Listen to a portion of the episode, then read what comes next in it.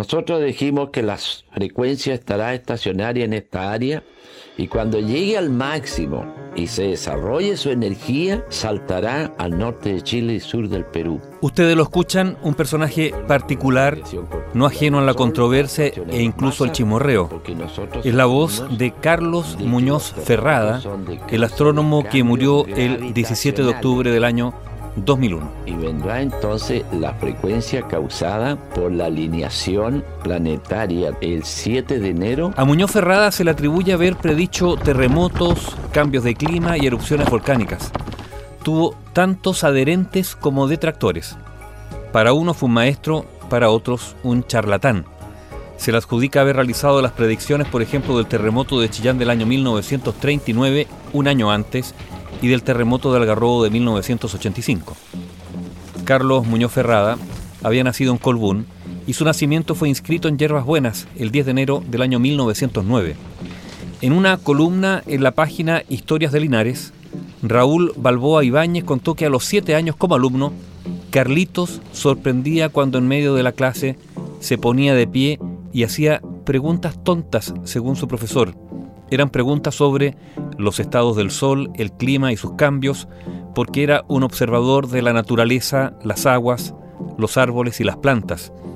En muchas ocasiones debió salir de la clase, pues con sus preguntas era menoscabado, siendo víctima de bromas de compañeros, aunque no cejaba en sus inquietudes.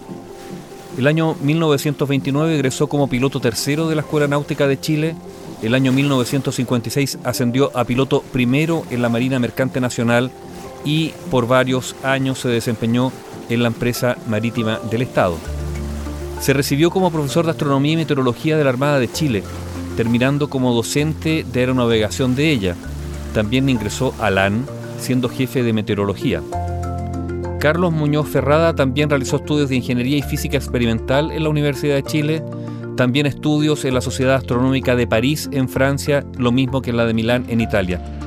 El año 1936, junto al arzobispo de Concepción, Santiago Silva, creó el observatorio de esa ciudad y entre 1940 y 1948 fue contratado como astrónomo investigador por los gobiernos de Panamá, Nicaragua y El Salvador. En este último realizó investigaciones sísmicas.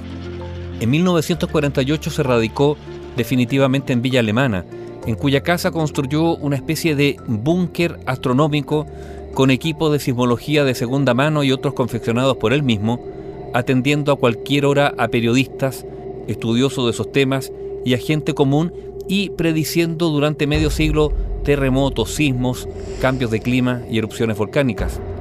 Paradójicamente, ese observatorio se destruyó con el terremoto del año 1985 que él predijo, reemplazándolo por una construcción asísmica que convirtió en su hogar, museo y observatorio. Su fama trascendió en el país cuando en Concepción, en una conferencia dictada en diciembre del año 1938, anunció un gran sismo con características de terremoto, con epicentro en esa zona para el 24 de enero del año 1939, causando incredulidad y sonrisas irónicas.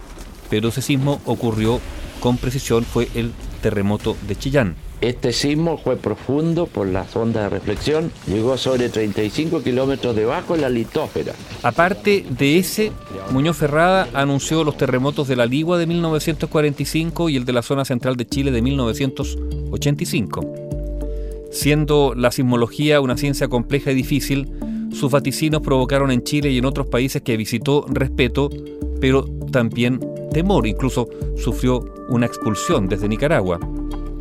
Controvertido por sus apreciaciones y teorías, Carlos Muñoz Ferrada se aferró a la teoría que él denominaba geodinámica para explicar sus observaciones y predicciones, las que basaba en las atracciones de los cuerpos exteriores, explosiones químicas del Sol, ciclos de perturbaciones geofísicas y controles de esos cambios.